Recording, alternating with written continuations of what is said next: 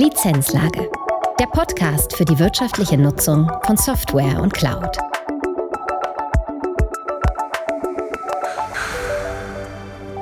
Herzlich willkommen zu einer neuen Folge der Lizenzlage. Auch Open Source Software unterliegt Lizenzbedingungen. Und genau diese Bedingungen können zu Risiken für Unternehmen führen, wenn sie nicht beachtet werden. Doch wenn man das tut, ergibt sich eine Managementaufgabe für das Software-Lizenzmanagement. Markus Schneider, Director Consulting and Solutions bei der CCP, beschreibt im Gespräch mit CCP-Geschäftsführer Holger Hoheisel die Grundprinzipien von Open-Source-Lizenzen, worin die Risiken für Unternehmen bestehen und was das Lizenzmanagement tun kann, um diese Risiken zu kontrollieren. Viel Spaß bei dieser Folge. Herzlich willkommen zu einer neuen Folge der Lizenzlage. Mein Name ist Holger Hoheisel. In der heutigen Folge beschäftigen wir uns mit dem Thema Open Source Software. Open Source Software ist mittlerweile weit verbreitet in den Unternehmen und gerade Entwicklungsbereiche nutzen diese Art von Software doch sehr gerne. Und obwohl die Software frei zugänglich ist, so unterliegen die einzelnen Produkte doch zum Teil sehr strengen Lizenzbedingungen. Umso erstaunlicher ist es, dass nicht in jedem Unternehmen Open Source Software auch im Scope des Lizenzmanagements ist. Und das führt dazu, dass die Nutzung dieser Produkte und die Lizenzierung unbeobachtet und ungemanagt erfolgt. Das bringt natürlich eine ganze Menge Risiken mit sich. Und das haben wir zum Anlass genommen, dieses Thema einmal in der Lizenzlage zu besprechen. Mein Gesprächspartner heute ist Markus Schneider. Markus Schneider ist Director Consulting und Solutions bei CCP. Herzlich willkommen, Markus. Schön, dass du wieder dabei bist. Hallo Holger, ich freue mich auf eine spannende, auf einen spannenden Podcast zu einem wirklich oftmals viel zu vernachlässigten Thema. Und ähm, da können wir gerne starten und sprechen mal drüber. Damit wir die Hörer gleich abholen in dieses Thema, vielleicht kannst du uns mal die Grundprinzipien von Open Source Software, von Open Source Lizenzierung erklären und warum das so bedeutend für die Entwicklungsbereiche ist. Ja, das mache ich gerne. Also der Grundgedanke hinter Open Source ist natürlich, dass man im Rahmen einer Community an der Entwicklung und an dem Wissen anderer profitieren kann und Softwareprodukte oder Artefakte nutzen kann, die eben es einem erlauben, darauf basierend eigene Entwicklung aufzubauen, in eigene Entwicklung zu integrieren und von diesem Community-Gedanken zu leben. Das bedeutet, alle profitieren im Endeffekt von dem Wissen und der Entwicklung der anderen. Das ist so dieser Gemeinschaftsgedanke. Es unterscheidet sich also somit zu der klassischen proprietären Software, die ja in sich geschlossen ist, von einem Hersteller publiziert wird oder wie auch immer und natürlich wenig veränderbar ist. Und deswegen ist es natürlich sehr charmant, dass es eben auch Möglichkeiten gibt, eigene Entwicklung aufzubauen auf vorhandenem Wissen und das natürlich auch zu nutzen heute in sehr vielen Szenarien, angefangen von IoT über Cloud Connections, über sonstiges, alles, was man eben braucht. Also auch Rechenzentren werden heute eben durch Eigenentwicklung oftmals sogar komplett gesteuert. Und ähm, natürlich unterliegen auch diese Open Source Artefakte, so will ich sie mal nennen, ähm, Nutzungsbedingungen. Das heißt, auch hier gibt es Regeln, an die ich mich halten muss. Und das ist natürlich etwas, was so ein bisschen out of scope ist, klassischerweise ähm, vom Lizenzmanagement. Das heißt, das Lizenzmanagement beschäftigt sich ja hauptsächlich mit proprietärer Software, mit wenigen Ausnahmen von Open Source Software, also jetzt wie Mozilla Firefox beispielsweise. Und deswegen ist das immer so ein kleiner Randbereich, der oft vergessen wird. Aber umso umso wichtiger ist, weil er eben wirklich extrem hohe Risiken birgt. Ganz grob zusammengefasst das Wesen der Lizenzierung von proprietärer Software. Ähm, du darfst nur nutzen, wenn du zahlst. Genau. Jetzt ist ja Open Source Software anders gelagert. Was sind denn so die, die wichtigsten Lizenzierungsmerkmale dieser Art von Software? Also man kann das eigentlich in zwei ähm, Klassen unterscheiden. Permissive Lizenzen, also wirklich frei, freie Lizenzen, mit denen ich salopp gesagt machen kann, was ich möchte. Und non-permissive Lizenzen, das heißt durchaus auch Nutzungsbedingungen hinter einem Artefakt, die einen eben zu gewissen Dingen verpflichten, die man eben tun muss, wenn man diesen Open Source Code verwendet, verändert oder in seine Eigenentwicklung einbaut. Das sind so die beiden ähm, großen Unterschiede und man spricht immer von dem Copyleft-Prinzip. Das ist eben das, was in dieser Community eben auch so vertreten wird. Also Copyleft bedeutet im Endeffekt, wenn ich etwas verändere, etwas produziere aus einem bestehenden Open Source, äh, aus einer bestehenden Open Source Komponente, dann soll ich diese auch bitte der Community wieder zur Verfügung stellen, damit auch diese von dieser Weiterentwicklung profitieren. Also das ist dann dieser klassische Community-Gedanke, der dahinter steckt. Das sind so die wesentlichen Unterschiede, die sich natürlich je nach Lizenz, ähm, die dahinter liegt, äh, nochmal im Detail unterscheidet, also die dann nochmal in Nuancen andere Rechte und Pflichten mit sich bringen. Ähm, aber das würde jetzt hier den Rahmen sprengen, um die jetzt tatsächlich alle zu erklären. Jetzt klingt das ja erstmal harmlos, äh, was du da beschrieben hast. Wo, wo siehst du denn da Risiken oder gibt es überhaupt Risiken bezüglich der Lizenzierung? Also man könnte auf den ersten Blick, wenn man sich die Nutzungsbedingungen mal anschaut, sagen, okay, im Vergleich zu einer Nutzungsbedingung proprietärer Software ist es sehr, überschaubar. Das sind eins, zwei, drei DIN A4 Seiten, die man vielleicht zu lesen hat. Aber natürlich steckt die Gefahr im Detail und ähm, das bedeutet natürlich, hier wird sehr viel Open Source Code im Endeffekt eventuell verwendet. Also jetzt für ein Open Source Projekt werden dann sehr, sehr, sehr viele Open Source Artefakte eingesetzt und natürlich verbandelt. Ähm, bedeutet im Umkehrschluss, hinter jedem liegt eine Nutzungsbedingung. Das ist auch nicht immer die gleiche. Ähm, somit habe ich eben nicht identische Nutzungsbedingungen, die miteinander konkurrieren unter Umständen, die alle beachtet werden müssen. Und das macht es natürlich dann selbst bei wenig Text doch im Nachgang kompliziert, wirklich sicherzustellen, halte ich auch alle diese Nutzungsbedingungen ein. Das kann sich jeder auch praktikabel anschauen, indem man sich einfach mal irgendeine App von seinem Handy anschaut, liest sich mal die Nutzungsbedingungen durch. Das ist ja mit Masse alles Open Source und stellt dann fest, wie viel verschiedene Nutzungsbedingungen, wie viel verschiedene Open Source Artefakte tatsächlich dahinter liegen. Und das wird dann schon, hat dann schon ein Buchformat, wenn man das alles ausdrucken würde. Jetzt äh, beschreibst du ja, dass man möglicherweise ja sogar konkurrierende oder sich widersprechende Lizenzbedingungen hat. Ähm, hast du denn mal ein konkretes Beispiel? Was könnte denn ein, ein Risiko sein, wenn ich die Lizenzbedingungen nicht unter Kontrolle habe? Also ein Risiko oder ein sehr klassisches und übliches Risiko ist eben, dass ich eine, ein gewisses Artefakt mit einer Nutzungsbedingung zum Beispiel nicht kommerziell vertreiben darf. Das heißt, ich darf keine Eigenentwicklung daraus bauen, die ich dann nachher für Geld veräußere. Ähm, und da gibt es eben so einen klassischen Fall, dass das einfach unterbunden wird. Das heißt, ich muss auch die Artefakte, die ich verwende, unter den gleichen Nutzungsbedingungen, das ist in den meisten Fällen so, tatsächlich auch wieder veröffentlichen. Und das bedeutet natürlich auch unter Umständen, ähm, ich habe vielleicht geplant, irgendeine App zu programmieren, die ich dann verkaufen möchte und darf das unter Umständen gar nicht. Das ist ein klassisches Beispiel. Ähm, es gibt aber auch sehr kleinteilige Beispiele, die auch eine sehr hohe Gefahr birgen. Ähm, das einfachste Beispiel ist auch ein Klassiker, dass ich zum Beispiel, wenn ich ein Artefakt verwende, steht in den Nutzungsbedingungen, dass ich eben den Text aus den Nutzungsbedingungen des Erstellers, also des ursprünglichen Urhebers, ähm, mit benennen muss. Ich muss den also mitliefern und wenn ich das nicht tue, verstoße ich dagegen. Das heißt, ich muss eben dafür Sorge tragen, dass unter Umständen ein Name und eine E-Mail-Adresse mit weitergegeben wird. Und das sind natürlich Dinge, die so im Daily Business auch ganz schnell mal untergehen. Jetzt hast du vorhin auch das Thema IoT angesprochen.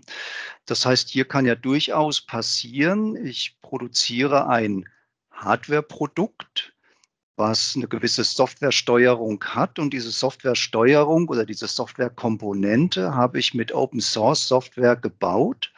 Und auf einmal werde ich qua Lizenzbedingung gezwungen, diese Steuerung oder diese Softwarekomponenten dann zu veröffentlichen, was ja eigentlich mein ja, IP des Produkts auch darstellt. Ist das so? Na, das kann man nicht ganz so deutlich so sehen, denn es geht ja im Kern immer darum, verändere ich etwas an dem ursprünglichen Code und dann habe ich eine, Ur äh, eine Veröffentlichungspflicht für den ursprünglichen Code.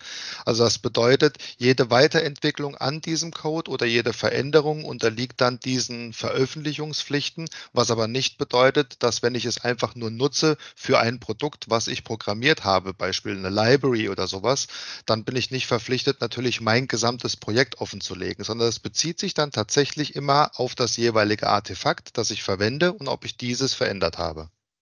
Das bedeutet, wenn ich jetzt anfange, das Thema zu managen, muss ich ja erstmal erfassen, wo nutze ich denn überhaupt Open Source Software und muss dann darüber hinaus noch identifizieren, wo ist es denn eine reine Nutzung und wo führe ich denn auch Veränderungen an der Software durch. Das könnte man so sagen. Das klingt auf den ersten ersten Blick sehr komplex, ist aber im Rahmen der Entwicklungstätigkeit ähm, gang und gäbe. Das heißt, es gibt ja hier DevOps, DevSecOps-Prozesse, die eben ganz klar regeln, ähm, wie hat eine Softwareentwicklung abzulaufen. Und ähm, ein Teil dieses Prozesses ist auch die Überprüfung der Nutzungsbedingungen und damit auch die Einhaltung der Nutzungsbedingungen. Das heißt, außenstehend aus Perspektive des, sage ich jetzt mal, Lizenzmanagement wirkt das jetzt sehr komplex komplex, aber operativ ist es tatsächlich etwas, was sich gut umsetzen lässt. Es laufen ja gerade Softwareentwicklungsprojekte oft unter sehr großem Zeitdruck äh, ab. Mhm. Und es ist ja zu befürchten, dass genau diese Themen dann gerade nicht gemacht werden und nicht dokumentiert werden, sondern dass einfach schnell die Fertigstellung verfolgt wird und ich am Ende dann sehe, oh, ich habe jetzt doch gar nicht dokumentiert, welche Open Source Lizenzen ich verbaut habe. Mhm. Wie muss denn dann ein Lizenzmanagement vorgehen, um das zu ermitteln?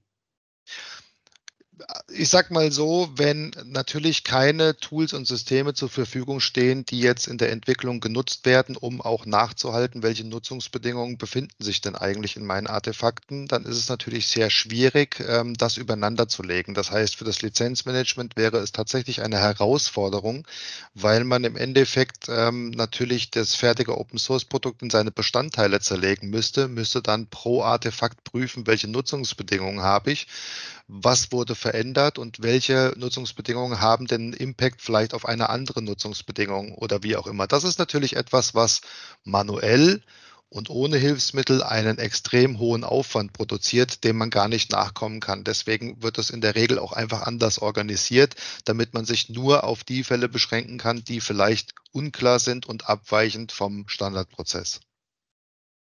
Hast du so das Wort manuell betont? Das mhm. heißt, vermutlich gibt es Möglichkeiten, das auch zu automatisieren. Ja, es gibt ganz diverse Möglichkeiten, das zu automatisieren, weniger aus Perspektive ähm, vom Lizenzmanagement. Also auch da gibt es natürlich ähm, ähm, verschiedene Anbieter, die eben eine Hilfestellung geben. Aber dieser Erfassungsprozess, will ich jetzt mal sagen, äh, der findet im Endeffekt in den Repository-Systemen der Entwickler statt. Das heißt Systeme, die eben zentral Artefakte, die genutzt werden sollen, ähm, speichern und zu diesen natürlich auch je nach Ausprägung und je nach Version und Edition der Produkte Informationen mitliefern, was haben wir denn für Nutzungsbedingungen, die genau auf dieses Artefakt wirken. Und das ist natürlich entscheidend, äh, nicht nur initial, wenn man so ein Projekt aufsetzt, sondern die Produkte werden ja auch gepatcht. Das heißt, verschiedene Artefakte, verschiedene Open Source Bestandteile werden im Laufe der Zeit gepatcht, aus welchen Gründen auch immer. Und auch da können natürlich Änderungen eintreten. Das heißt, hier muss man bei der Menge der der Open Source Produkte oder Artefakte ähm, einen Automatismus hinbekommen, um das unter Kontrolle zu behalten. Das ist schon mal das wichtigste Initial. Das heißt, die Lizenzierung und die Veränderung der Produkte muss über den gesamten Lebenszyklus kontrolliert werden. Das ist korrekt und das ist auch eine der großen Herausforderungen, wenn ähm, Kunden sich noch nicht mit diesem Thema beschäftigt haben aus Perspektive des Lizenzmanagements, weil man dann natürlich im Laufe der Zeit schon sehr viel produziert hat und sich natürlich nicht nur die Frage stellen muss, wie will ich das denn zukünftig organisieren, sondern wie kann ich dann jetzt auch im Nachgang feststellen, was habe ich denn im Einsatz, welche Nutzungsbedingungen liegen dahinter, wo habe ich das denn vielleicht veröffentlicht oder eingesetzt. Also ich muss dann natürlich auch alles Historische gegenprüfen gegen das, was was rechtlich gilt. Jetzt hast du von DevOps gesprochen, du hast von Repository gesprochen. Das sind ja nun keine klassischen Werkzeuge des Lizenzmanagements, sondern eher Begriffe, die ja doch ein Stück weit weg vom klassischen Lizenzmanagement entfernt sind. Was würdest du denn Lizenzmanagern empfehlen? Wie sollten sie denn sich diesem Thema nähern? Also Grundlegend würde ich sagen, ähm, ist es sehr wichtig, erstmal auch ein Stück weit Management Awareness zu bekommen. Das heißt, erstmal natürlich auch zu positionieren, dass wir hier über ein Thema sprechen, das ähnlich wie bei proprietärer Software ein Lizenzrisiko birgt, wenngleich vielleicht kein finanzielles Risiko, weil es gilt ja grundsätzlich, was nichts kostet, kann auch keinen Schaden verursachen, aber das hat natürlich sehr viel mit Reputation zu tun und sehr viel mit Unterlassung zu tun. Das heißt, die Aufmerksamkeit zu schaffen, Obacht, wir tun hier etwas, was unter Umständen dazu führt, dass wir von heute auf morgen einen Service einstellen müssen, weil wir Nutzungsbedingungen nicht beachtet haben. Das ist für mich erstmal der Schritt eins, dieses Thema zu adressieren.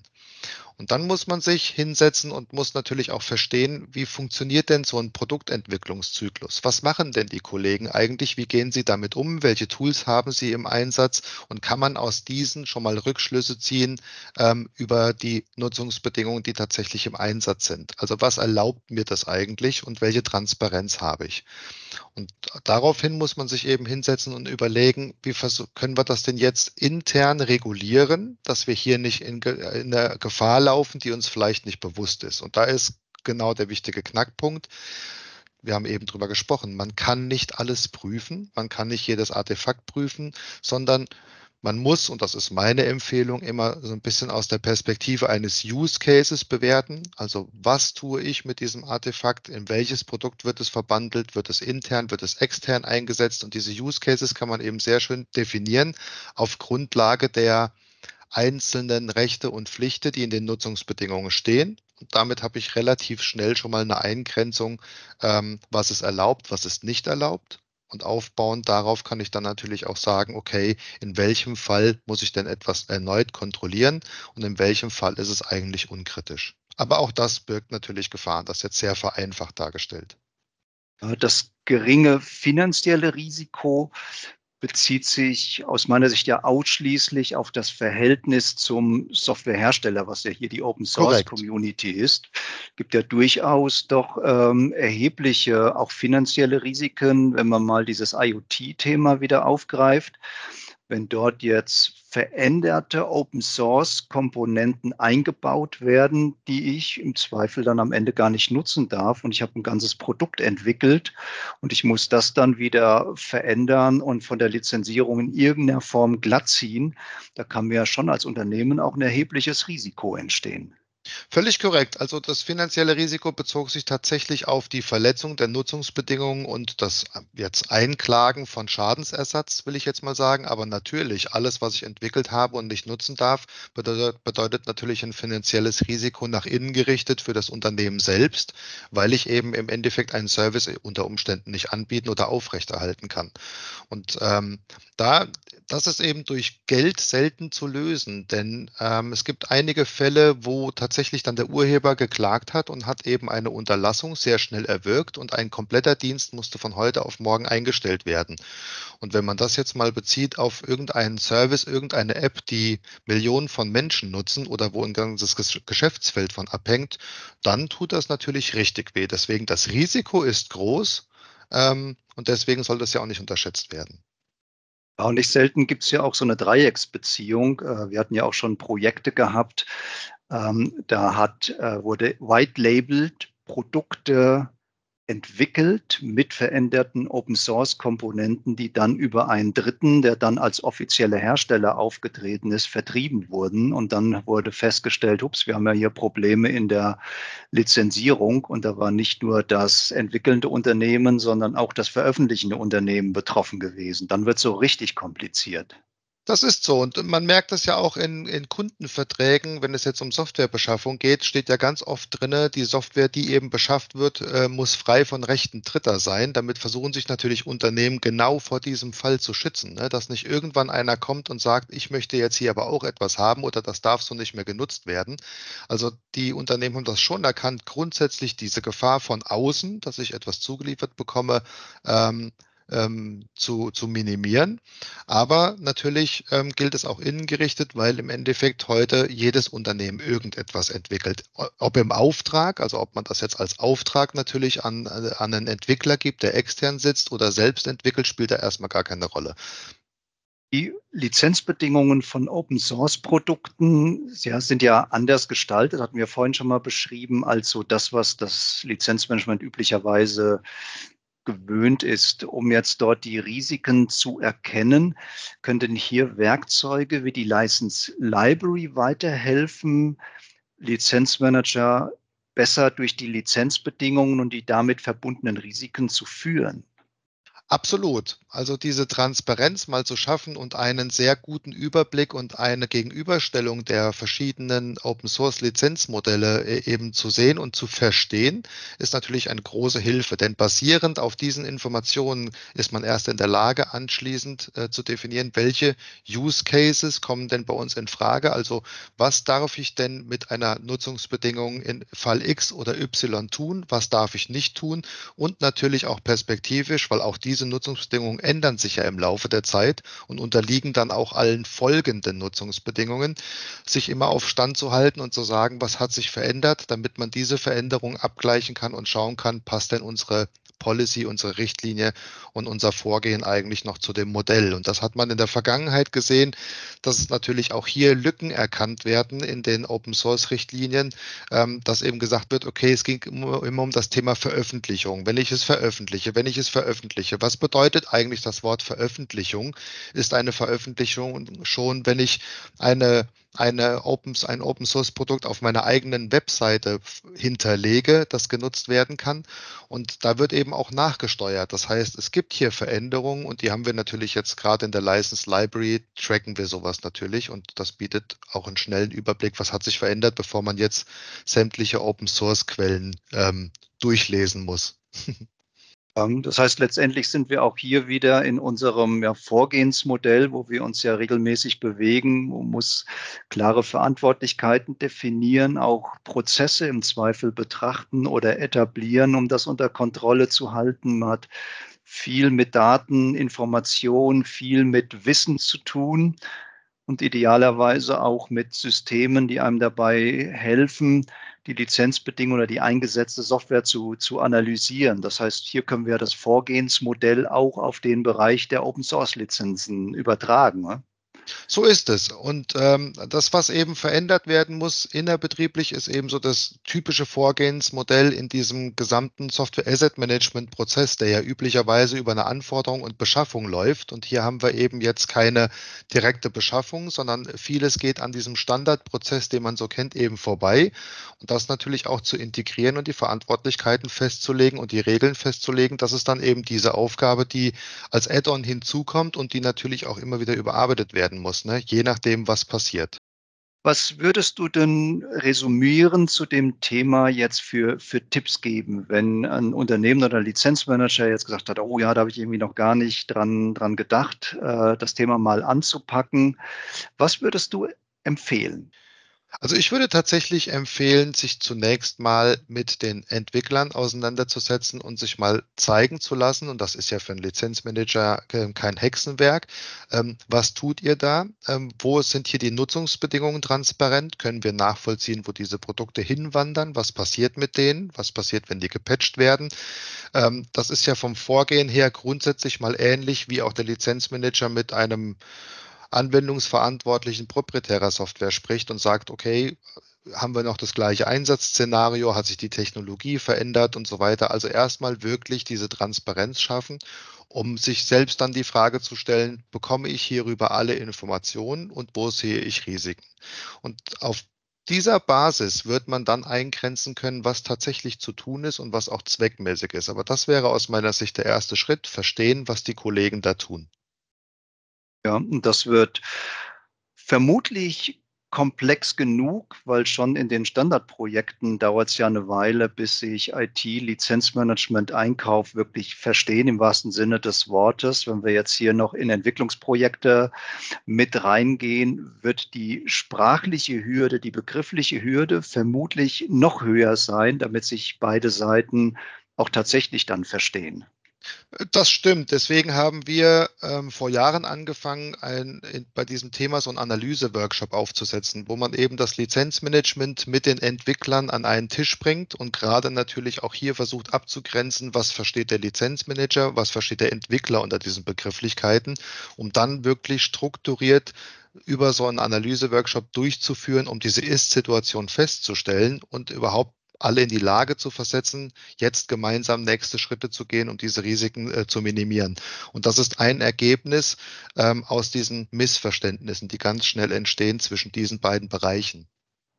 Liebe Hörerinnen, liebe Hörer, wir freuen uns immer über Feedback von euch, über Anregungen, vielleicht auch über Themen, über die wir in der Lizenzlage mal sprechen sollen oder über die ihr vielleicht selbst mit uns sprechen möchtet meldet euch doch unter lizenzlage.ccpsoft.de.